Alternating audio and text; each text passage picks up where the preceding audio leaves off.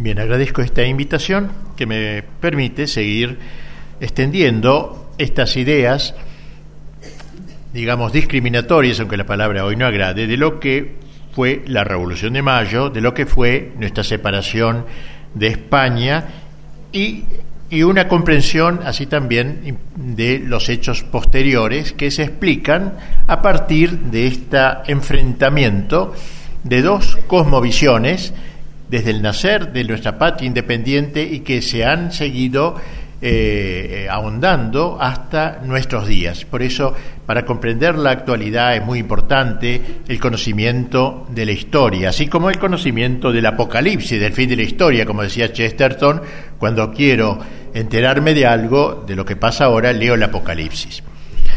Así entonces ahora, este presente bicentenario de la separación que las provincias españolas de América, Hispanoamérica, digamos así, no digamos Latinoamérica, que es un invento francés, para ir un poco contra lo hispánico y lo portugués, Hispanoamérica, porque hay muchas maneras de nombrar nuestras tierras, Indoamérica era la versión indigenista, Panamérica, la versión norteamericana, todo es América, bajo Estados Unidos como es obvio, usemos esta expresión Hispanoamérica o Iberoamérica si se quiere, Digo pues que el presente bicentenario de la separación de las provincias, que las provincias españolas en América llevaron a cabo respecto de España, sufre diversas interpretaciones.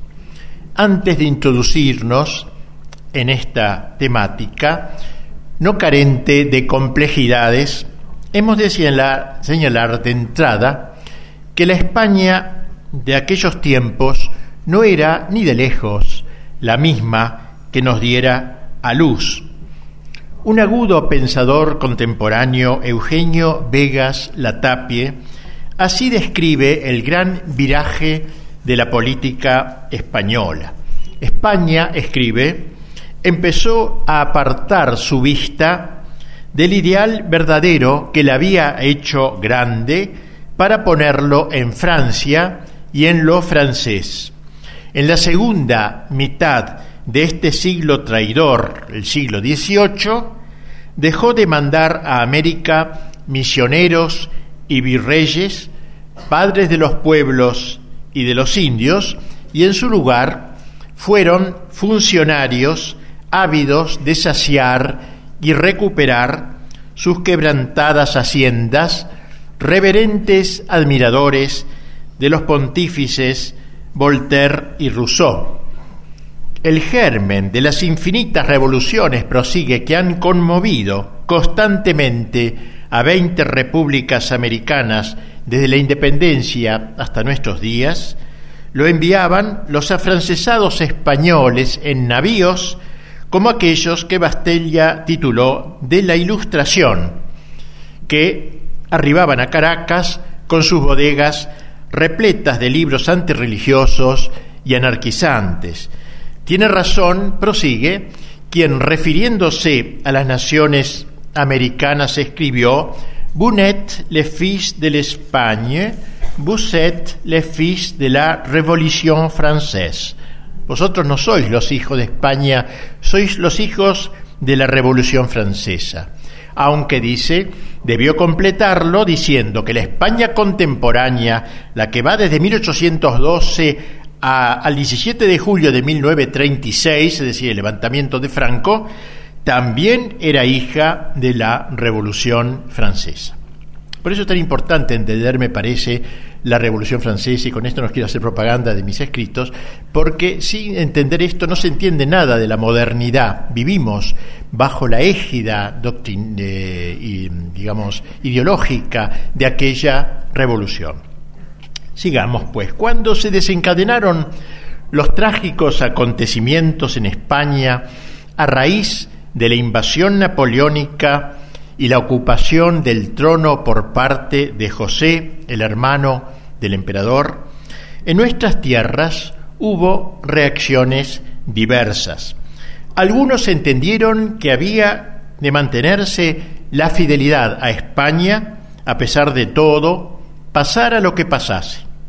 Entre ellos podemos incluir, debemos incluir uno de nuestros próceres más dignos de admiración, Santiago de Liniers, el héroe de la resistencia frente a los invasores ingleses que desembarcaron en Buenos Aires en 1806 y 1807.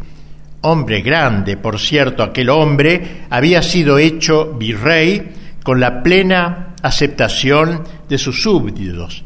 Y luego, cuando estalló el movimiento revolucionario, creyó necesario no plegarse, decisión que lo llevó a ser finalmente ejecutado en un acto verdaderamente canallesco, hipócrita, se lo fusila en nombre del rey de España por el cual él da la vida.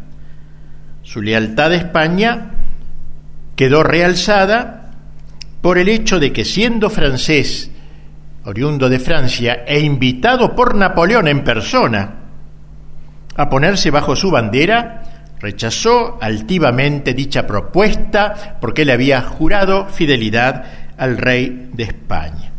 Justamente esta figura de Liniers, que me parece que debería ser más estudiada, es en este momento objeto de estudios especiales de varios argentinos que me parece que lo están llevando al su puesto, al puesto que le corresponde, a su grandeza, que su grandeza pide.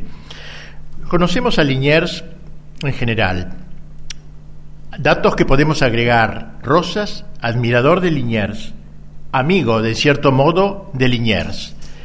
Los descendientes de Liniers, nadie sabe quiénes son, siempre habla uno de Liniers y punto, lo fusilaron y se terminó. Tuvo varios descendientes, algunos quedaron en Argentina y han dado origen a varias familias, Estrada y otros. Pero otros se volvieron, eh, siguieron el combate a favor del rey de España. Liniers entendía que le había jurado fidelidad al rey de España y por tanto no podía plegarse a la revolución. Uno de sus hijos, estudiaba en el Colegio Montserrat de Córdoba. Él vivía en Altagracia, en la casa llamada de Liniers, que era la antigua casa de los padres de la Compañía de Jesús, junto a la iglesia de Altagracia. Pues bien, uno de sus hijos, pues, siguió el combate y luchó en Ayacucho contra San Martín. Y luchó con valor, con heroísmo. Cuando este, este joven llamado Santiago Tomás Liniers fue ascendido al grado de capitán, figuraba en su, legajo que todo lo ha perdido por no seguir el partido de los rebeldes. Y se, señala en este documento por el cual se pide el ascenso en el grado militar al hijo de Liniers que no había en Europa una familia que más sangre haya derramado para contrarrestar las revoluciones modernas. En la guerra de la donde se hallan los mayorazgos de su casa paterna, pereció la flor de sus parientes. Nos emociona saber qué tiene que ver San Martín Liniers con la con la Argentina, con sus hijos, todo esto. ¿Cómo fusilar a uno de nuestros grandes guerreros, fiel del rey, al rey hasta la muerte, según él lo entendía? Yo me acuerdo que cuando estaba haciendo, digo esto entre paréntesis, un estudio sobre el cardenal Pi, que luego salió en, un libro, leí todas las obras del cardenal, sus sermones, sus cosas, y tiene un sermón, él era obispo de Poitiers, 1870 por ahí, y, y Poitiers quedaba en la zona de la Vendée.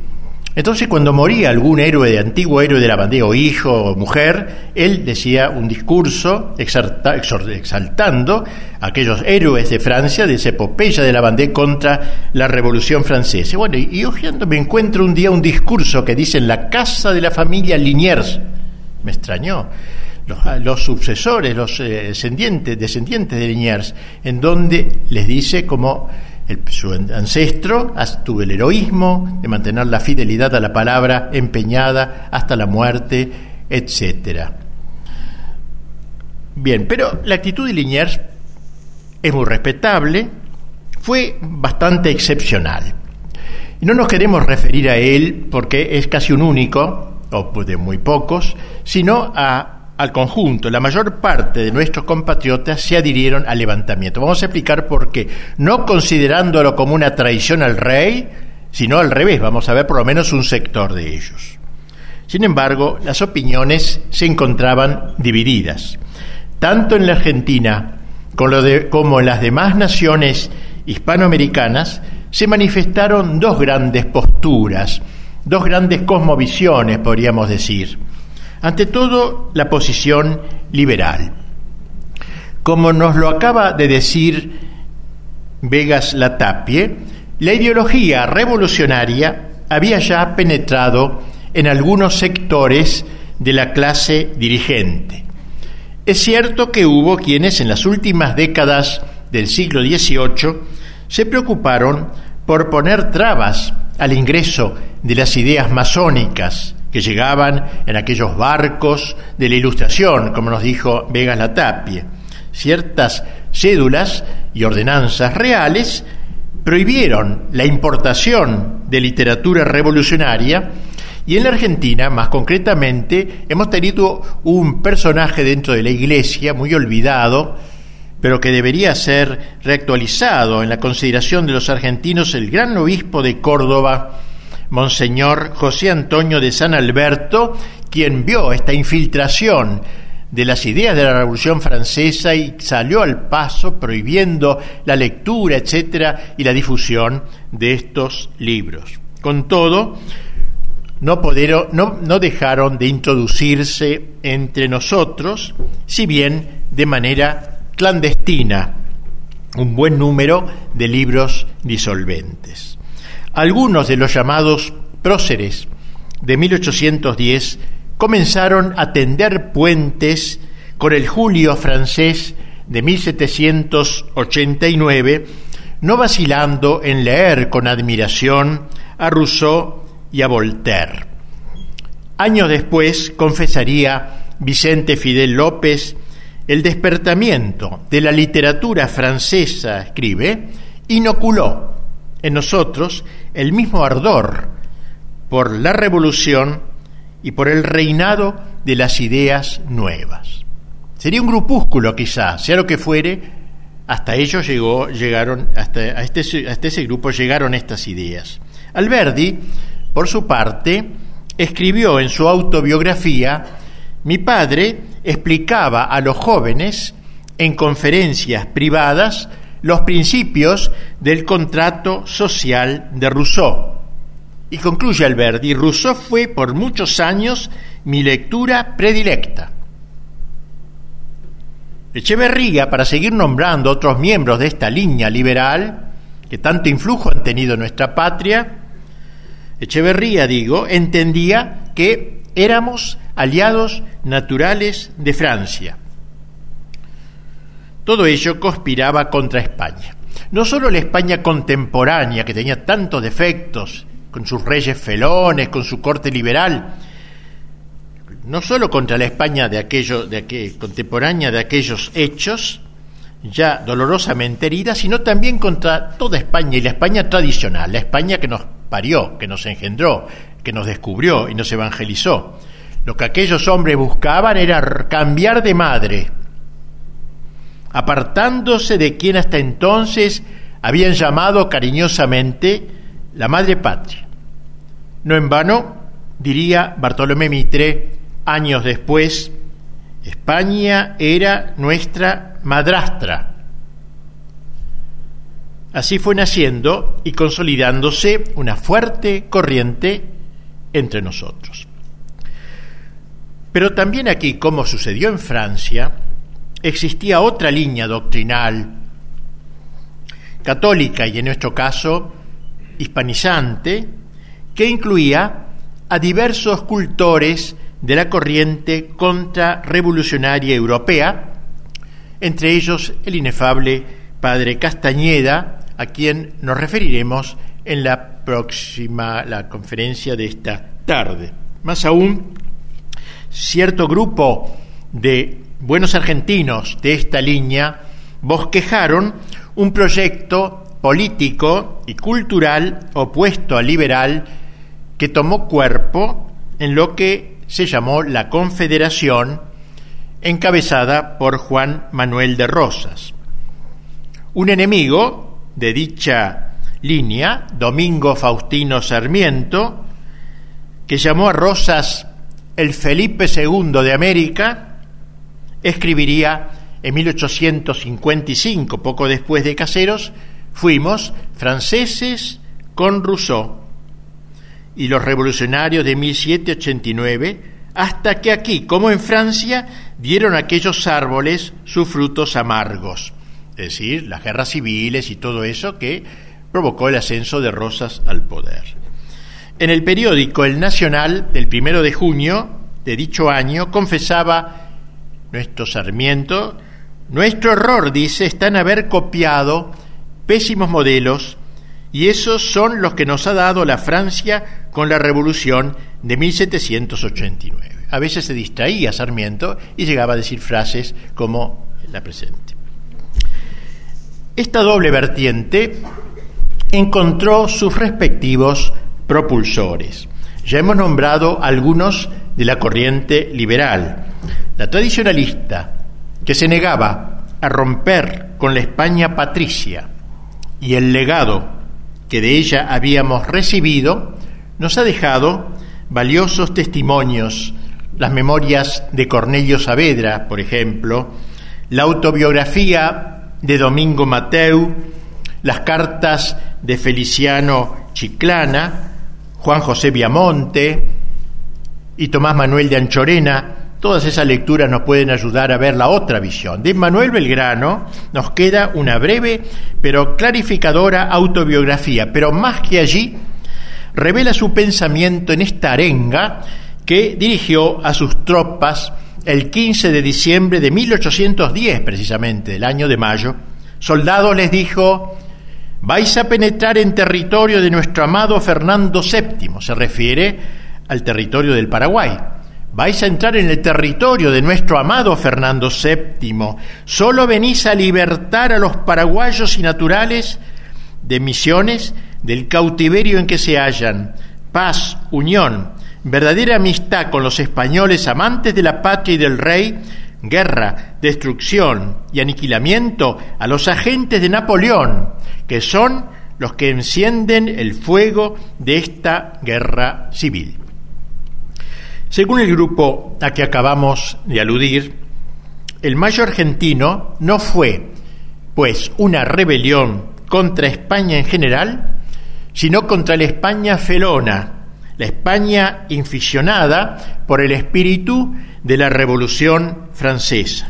Uno de los principales jefes de Mayo, el militar Cornelio Saavedra, se empeñó en mostrar que su intención no era en modo alguno separarse de España, sino tan solo tomar distancia de una corona en franca decadencia.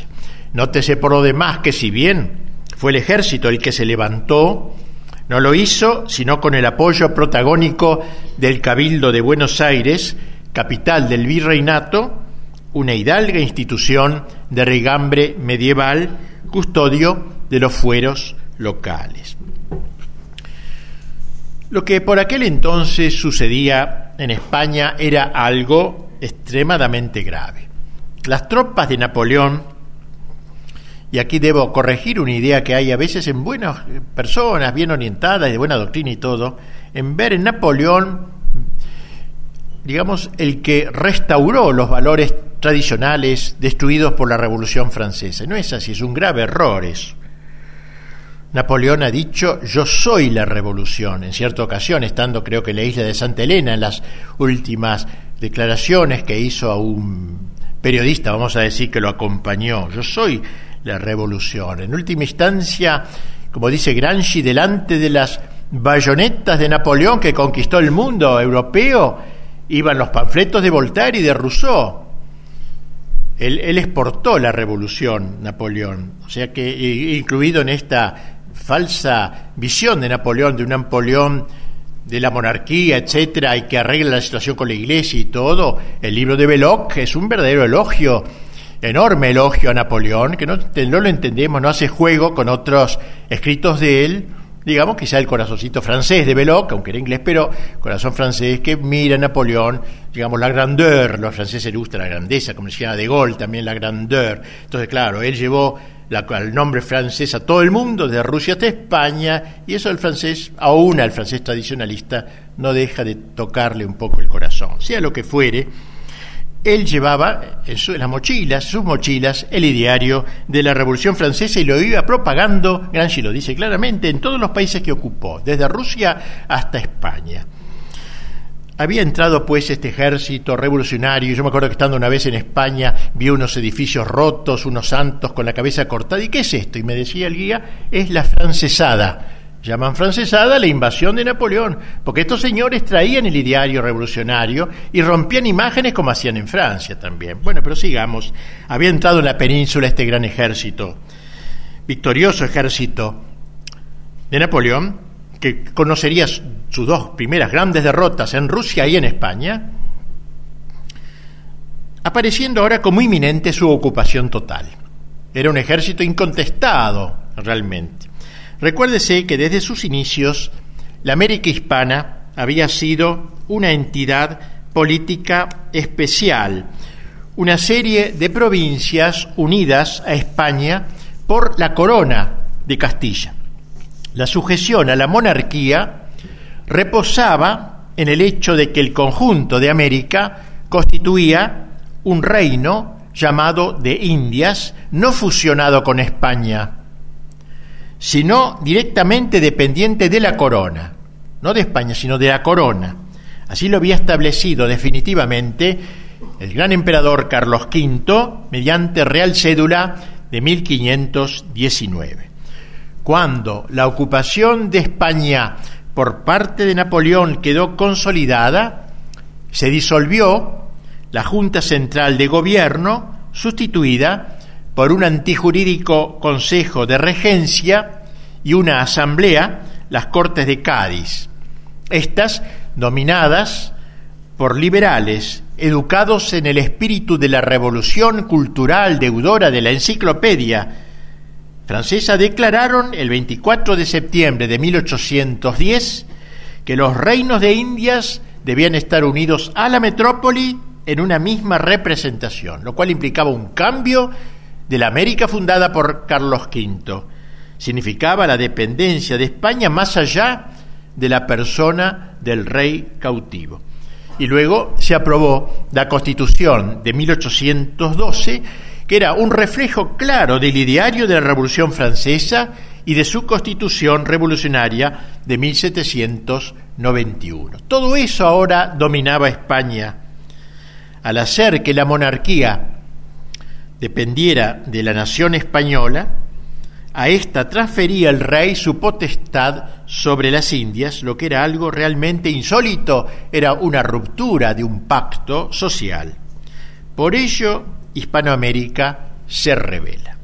Surgieron entonces en distintas sedes de gobierno las juntas de 1810 en varios países, cuando se advertían, por ejemplo, en, aquellos países simpatías públicas o secretas de sus virreyes respecto de ese consejo de regencia trucho, o habían sido designados por dicho consejo, se los deponía, lisa y llanamente, considerándoselos sin derechos a ejercer el gobierno en estos reinos. Su permanencia hubiera implicado la ruptura del pacto tres veces centenario, el fin del proyecto fundacional al que los reinos americanos querían permanecer leales en franca rebelión contra el absolutismo liberal masónico de las Cortes de Cádiz.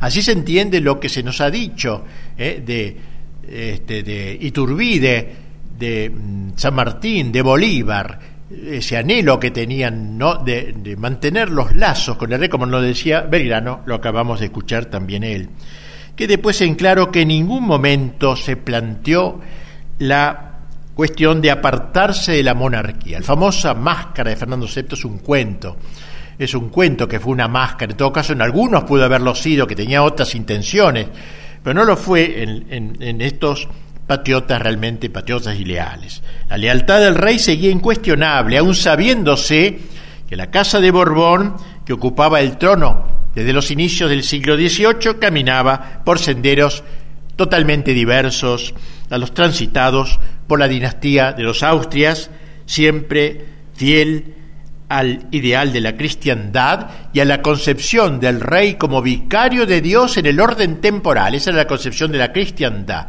Así como el Papa es vicario de Dios en el orden espiritual, el rey es vicario de Dios en el orden temporal. Ese espíritu latente en América, que no podía no chocar con el absolutismo estatal borbónico, esto sí que era malo, manteniendo el carácter marcadamente municipal que les daban sus cabildos es el mismo que el de España sin rey de 1808. España se levanta también sin el rey en 1808 cuando aconteció el levantamiento contra el invasor bonapartista, jacobino y sus atláteres españoles, los cipayos españoles que trabajaban para la corona francesa y para el ideario de la revolución. Por lo demás, desde México hasta la Argentina, estaba siempre presente el recuerdo de las medidas masónicas de Carlos III en contra de la Compañía de Jesús, la expulsión de la orden de todos los territorios de, América que produjeron motines en diversas ciudades de los reinos de América, esto a fines del siglo XVIII, 1790, 80 y pico. En lo que compete la Argentina, véase lo que publicó el diario La Gaceta de Buenos Aires el 6 de diciembre de 1810. Disueltos los vínculos que ligaban los pueblos con el monarca, cada provincia es dueña de sí misma, por cuanto el pacto social no establecía relaciones entre ellas directamente, sino entre el rey y los pueblos. El rey está cautivo, así que ese pacto no existe. Coincidía con dicha posición lo que en Venezuela sustentaba Juan Germán Rocío, según lo mostró en carta a Andrés Bello. Allí se decía que la concesión de estas tierras era limitada a los reyes don Fernando e Isabel, a sus descendientes y sucesores legítimos, y no comprende a los peninsulares, ni a la península, ni a los de la isla de León, que era el último reducto, ni a los franceses.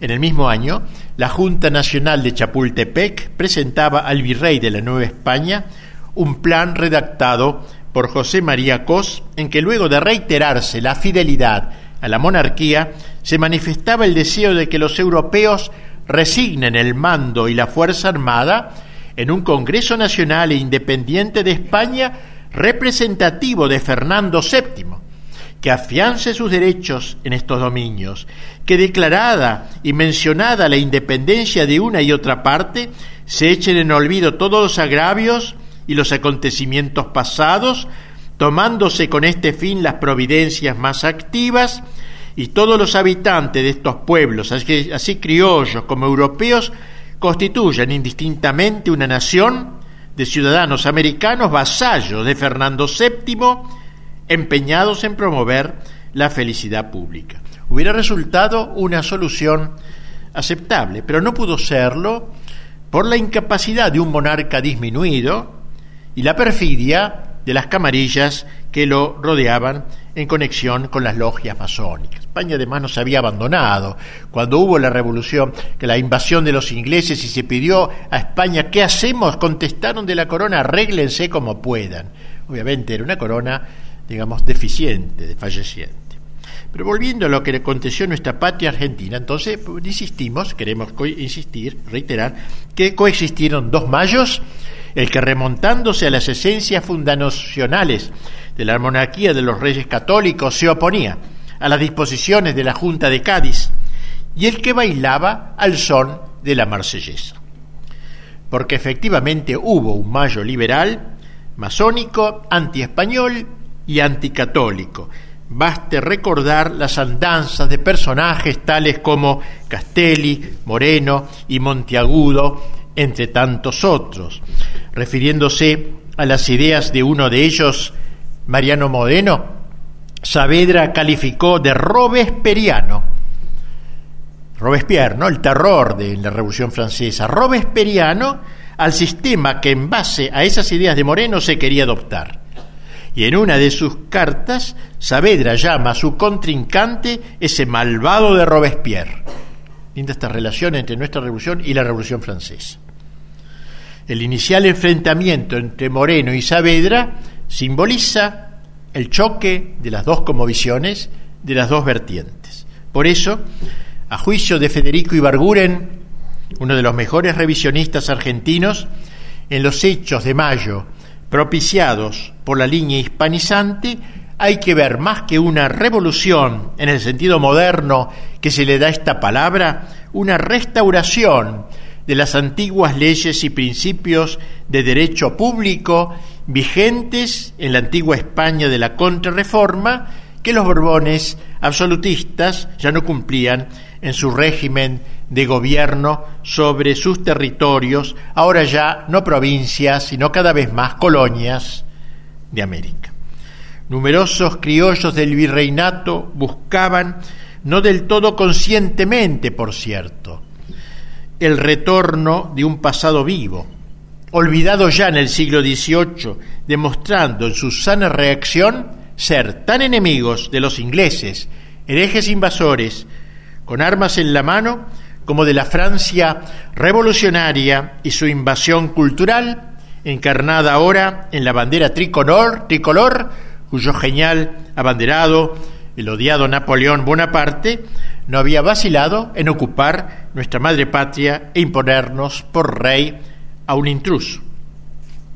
Resumamos diciendo que cuando el 25 de mayo de 1810 cayó Cisneros, virrey del Río de la Plata, el movimiento que lo depuso se bifurcó en dos corrientes históricas, las dos corrientes históricas a que hemos aludido. La primera de ellas, encabezada por Saavedra, se apoyó sobre todo en los representantes de tierra adentro, tradicionalistas a su manera, a veces sin gran conocimiento, pero sí con una adhesión instintiva, la verdad. Y la otra, la segunda, promovida por Moreno, buscó una alianza secreta con la liberal Inglaterra, haciendo suya la política jacobino-revolucionaria de Robespierre. Los primeros, los saavedristas, propugnaban una autonomía legítima de España pero sin cambio en la mentalidad de fondo heredada ni rupturas con la filosofía política tradicional. Los segundos,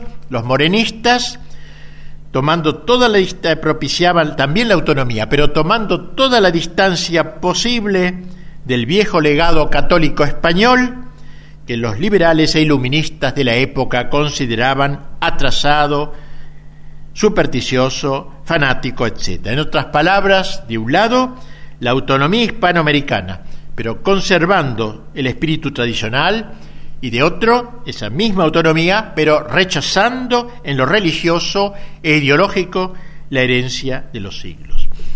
Años después, reconocería Sarmiento en su libro Facundo dicha bifurcación cuando escribe en la República Argentina se ven a un tiempo dos civilizaciones distintas en un mismo suelo, una naciente, se refiere a la de Rosas, una naciente que está remedando los esfuerzos ingenuos y populares de la Edad Media, y otra, la de los liberales, que sin cuidarse de lo que tiene a sus pies, intenta realizar los últimos resultados de la civilización europea, es decir, la Revolución Francesa.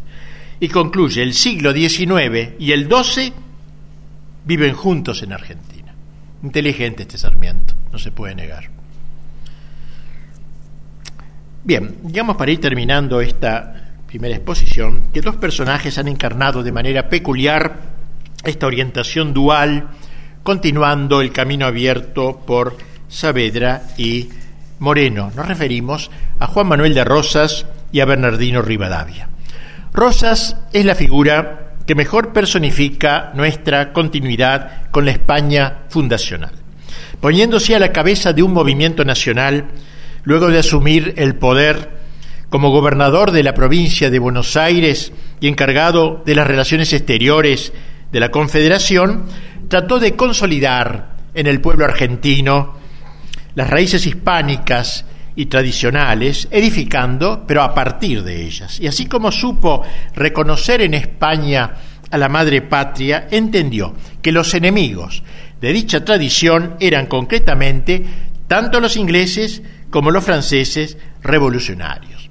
Refiriéndose a las invasiones inglesas, heroicamente rechazadas por el pueblo de Buenos Aires al grito de fuera los herejes, le dice en carta de 1832 a Estanislao López, otro caudillo de la misma madeja, la repulsa de las invasiones inglesas de 1806 y 7 debe atribuirse un favor especial de la divina providencia por intercesión de la Santísima Virgen María, Madre de Dios, invocada por el general Liniers y por el pueblo de Buenos Aires. Yo mismo, en diferentes épocas de mi vida pública, he reconocido y acatado la visible protección de Dios hacia la República. Rosas entendía muy bien que la separación dolorosa de España no, sabía, no, no, no significaba el reniego de la religión que esa gran nación nos había traído a través de sus misioneros, porque como dice Rosas, nuestra religión no es otra que la católica, apostólica y romana. Es necesario, dice, que los funcionarios públicos se esfuercen para que sean respetados y cumplidos sus preceptos en conformidad plena con lo que acuerdan los santos evangelios. Y entendiendo bien la importancia que para ello tenía la formación de la juventud, incluyó estas palabras en los considerandos de un decreto de 1844. La educación pública no solamente debe perfeccionar la razón, sino garantizar el orden religioso, social y político del Estado, ya que con ella se echan los fundamentos del espíritu nacional. El descuidar la enseñanza de la doctrina católica conforme a la fe y la moral de la Iglesia católica es una escandalosa omisión que necesariamente debe producir muy fuertes consecuencias sobre el orden y la tranquilidad pública. Rosas comprendió, aunque quizá de manera intuitiva, que aquel enfrentamiento de los dos bandos tenía raigambre teológica. Él había abrazado conscientemente la tradición hispánica, la de la cristiandad, percibiendo en las ideas de sus enemigos, los del sector llamado unitario, el influjo deleterio de la moderna revolución anticristiana. Los críticos de Rosas decían que el restaurador, como se lo solía llamar, justamente por su propósito de querer restaurar las leyes y los valores tradicionales, se había instalado en una suerte de edad media argentina, decían ellos. La Iglesia, por su parte, a pesar de los defectos que los tuvo, porque no vamos a decir que Rosas era un San Luis, no, tenía graves defectos, pero sin embargo creemos que fue un gran estadista. Caturelli me decía, mientras más lo leo, pienso, voy descubriendo que es el mejor estadista que ha habido en Argentina. Bien, sigamos que entonces, a pesar de los defectos de este hombre, supo, la Iglesia supo ver en él su apoyo y su sostén.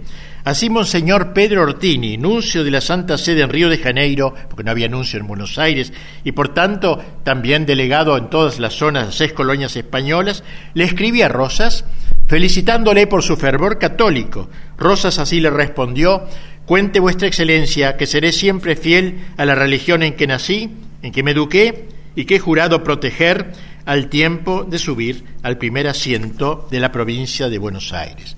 Enuncio alaba el celo de Rosas, entre otras cosas, por impedir la propagación de libros inficionados de espíritu revolucionario.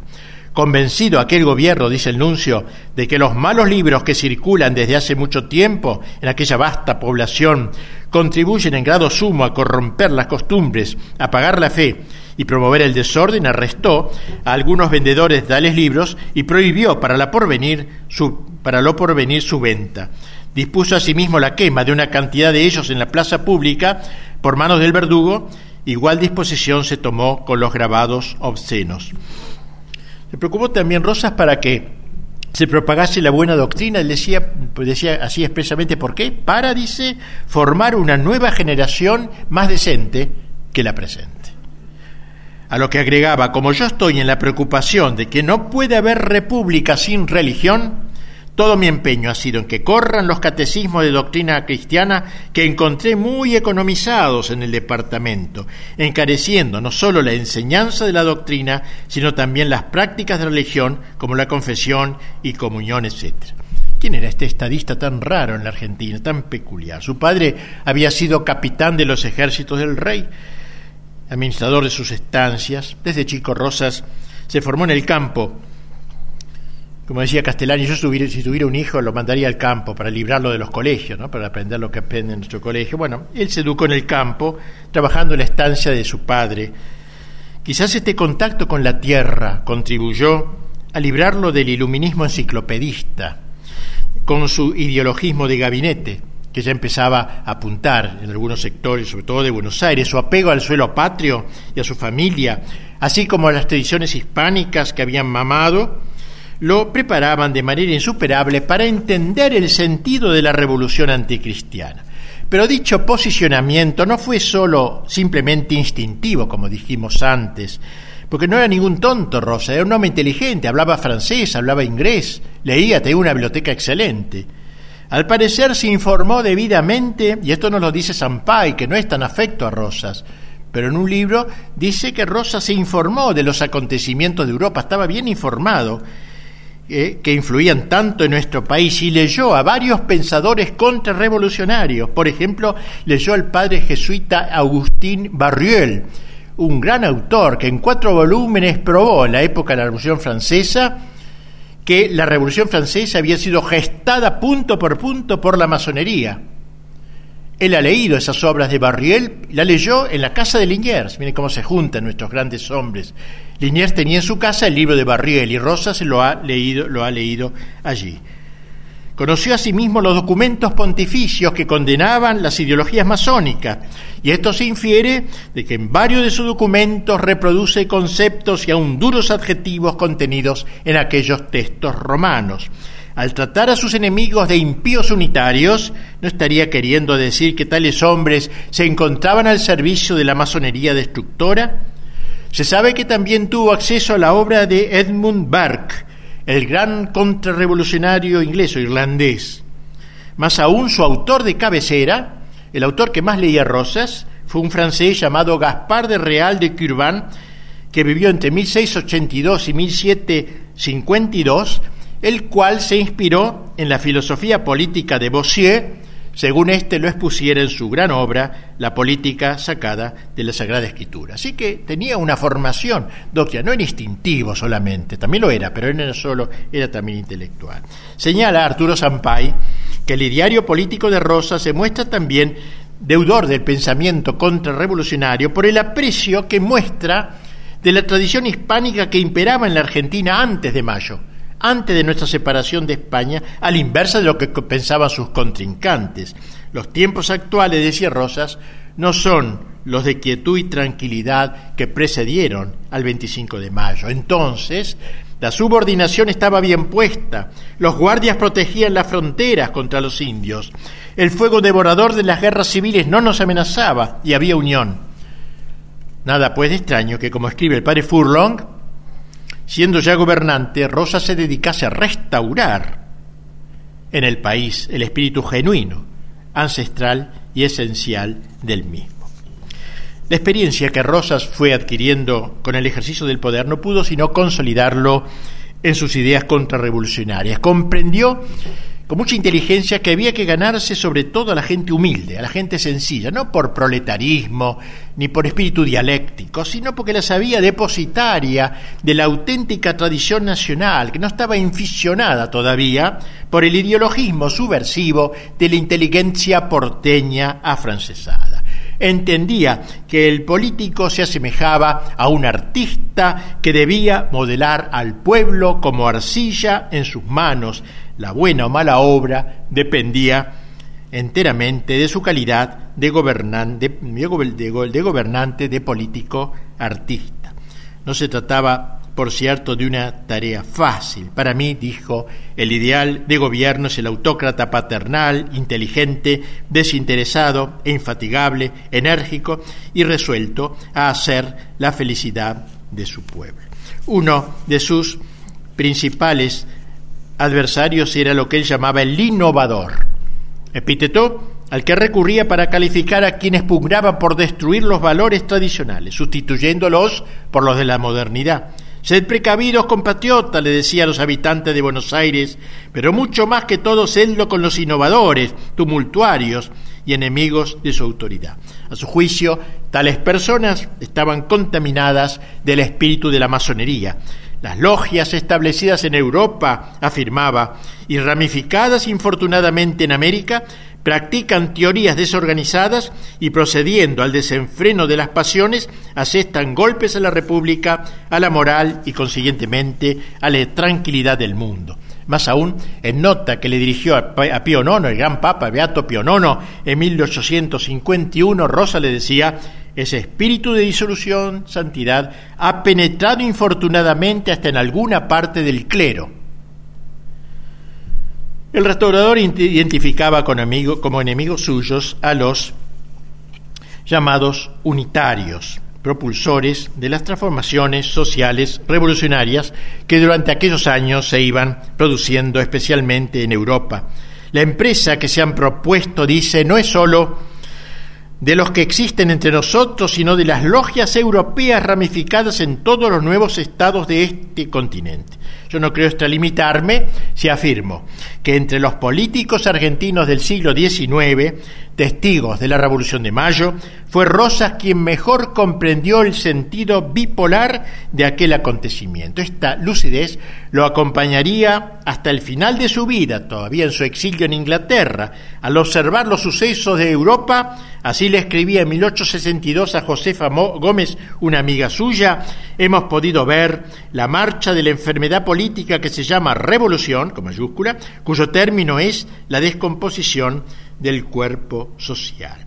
Su pensamiento sobre los hechos acontecidos en nuestra patria hace dos siglos ha quedado claramente expresada en el enjundioso mensaje que pronunció en la legislatura de Buenos Aires el 25 de mayo de 1836. No se hizo la Revolución de Mayo, afirmó en esa ocasión, para rebelarnos contra nuestro soberano, sino para conservarle la posesión de su autoridad. No se hizo para romper los vínculos que nos ligaban a los españoles, sino para fortalecerlos más por el amor y la gratitud. Pero ¿quién lo hubiera pensado? Un acto tan heroico de generosidad y patriotismo, no menos que de lealtad y fidelidad a la nación española, fue interpretado por algunos malignamente. Perseveramos siete años, dice, en aquella noble resolución, o sea, siete años en que España Fernando VI organizaba una gran expedición punitiva contra Hispanoamérica, contra la, en la zona de Argentina, Río de la Plata. Por eso dice, perseveramos siete años en la fidelidad del rey, perseveramos siete años en aquella noble resolución de mantenerlos fieles a España hasta que cansados de no ser entendidos, ¿no? cansados de sufrir tantos males, nos pusimos en manos de la divina providencia y confiando en su infinita bondad y justicia nos declaramos libres e independientes de los reyes de España y de toda otra dominación extranjera.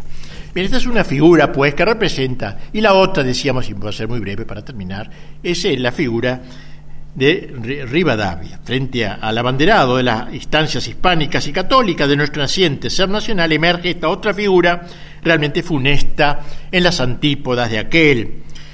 En 1821 regresaba Rivadavia de Europa con la cabeza llena de las ideas revolucionarias su actuación pública fue, como sabemos, anterior a la de Rosas, logrando ocupar la presidencia de la nación. Sería la otra cara del levantamiento, ya no inspirado en los valores tradicionales, sino al servicio de la ideología del iluminismo, a tono con el espíritu revolucionario imperante en diversos países de Europa. Porque si bien era un hombre de muy escasas luces, estaba al tanto de la lucha antirreligiosa que se había ido llevando a cabo especialmente en la Francia revolucionaria.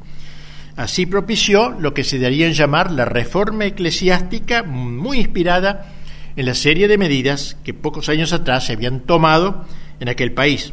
Era deudor de la otra cosmovisión de la Argentina, de una Argentina que pretendía nacer dando las espaldas a la madre que nos engendró y no transmitió la fe católica. No nos detendremos en el accionar de este personaje nefasto. Digamos solo que para llevar adelante sus propósitos se rodeó de un grupo de ideólogos laicistas, pero sobre todo de un puñado de sacerdotes liberales, regalistas y varios de ellos apóstatas. Los propulsores de la reforma usaban el lenguaje que se había puesto de moda en la pseudointelectualidad porteña, citando con frecuencia los llamados filósofos modernos, y muy particularmente a los enciclopedistas. El debate sobre la reforma eclesiástica tuvo lugar entre octubre y noviembre de 1822. Tras ser aprobada, se fue aplicando paso a paso. Primero se incautaron los bienes eclesiásticos, comenzando por el convento y la casa de la Recoleta, luego se apoderaron de los bienes de los pares dominicos, mercedarios y betlemitas, se abolió el fuero eclesiástico, se cerró el seminario, se suprimieron los diezmos, etc. La obra de Rivadavia, quien trató de imponer su ley y sus caprichos a la Iglesia. No fue sino, decíamos, la contrapartida de Juan Manuel de Rosas, la interpretación masónica de nuestra separación de España. Refiriéndose a esta doble vertiente, esta doble, cosmo, esta doble cosmovisión, escribiría el padre Leonardo Castellani, todo el ser lo recibimos de la madre antigua y sabia, es decir, de España. Todo el ser lo recibimos de la madre antigua y sabia. Mi labio a nadie agravia si digo esta frase fiel. Nos vino don Juan Manuel y nos vino Rivadavia.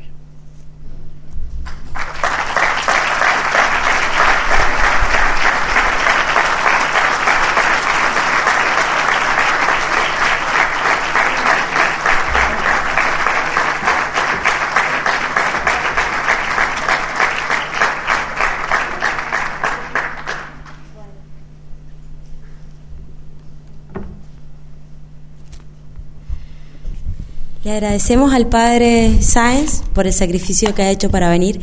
Eh, tenemos un pequeño margen para preguntar, así que si hay alguna preguntita. Profesora, ahí va el micrófono. Eh, padre, dentro de esta política religiosa que usted ha descrito de Rosas, eh, ¿cómo ¿Cómo se entendería el conflicto con los jesuitas? Sí. No sé, el padre Furlon, que ha estudiado eso y es jesuita también, este, entendía que fue una cierta cerrazón mental de los, padres que vinieron. Probablemente hubo excesos también en la parte de Rosa, es decir, apenas bajaron del barco que los traía, les insinuaron, le dijeron, no sé en qué términos, que tenía que usar la cintilla punzó, pongamos, y eso les pareció que eso era tomar un partido de entrada. No entendieron quizá esta lucha que se entablaba acá en la Argentina. Y de hecho, de la comunidad esta jesuita que, que se fundó en Buenos Aires, en el colegio, en, eh, en San Ignacio, en la iglesia de San Ignacio, el colegio nacional actual, que era el antiguo colegio que se llamaba San Carlos, con la expulsión, y luego y San Ignacio antes, eh, había, digo, en la comunidad dos bandos. Había unos padres que se quedaron y apoyaron a Rosa, se quedaron acá para este Majesté sobre todo, que era un gran orador, que ha dejado seis o siete volúmenes de tomo, él se quedó acá y fue nombrado por Rosa rector de ese colegio, una vez que los otros jesuitas se fueron. superior a ese padre eh, no me acuerdo el nombre ahora, Verdugo, Verdugo se llamaba con B larga, eh, fue el. Pero parece que hubo una desinteligencia en eso, ¿no? Entonces había eh, quejas, había chicos, hijos de alumnos unitarios que llevaban cuentos a sus padres, una tramoya de esa índole. De hecho, algunas provincias, que porque varias provincias habían recibido a, los jesuitas que habían sido expulsados por Carlos III, 1870 y tantos, ahora era, estamos en 1820 y tantos, creo 30 que los recibe Rosas no solamente acá en Buenos Aires, sino que se lo recibe con autorización de él, porque era encargado de relaciones internacionales en varias provincias argentinas, hicieron colegio en distintos lugares. En otros lugares quedaron con más tiempo. En fin, no, no conozco muchos detalles de eso. Creo que hubo ciertas imprudencias o cierta falta de captación o quizá de entrada un cierto avasallamiento sin previo hablarles a los padres, ¿no es cierto? Algo así. Una cierta irrupciones de mutuas, quizás.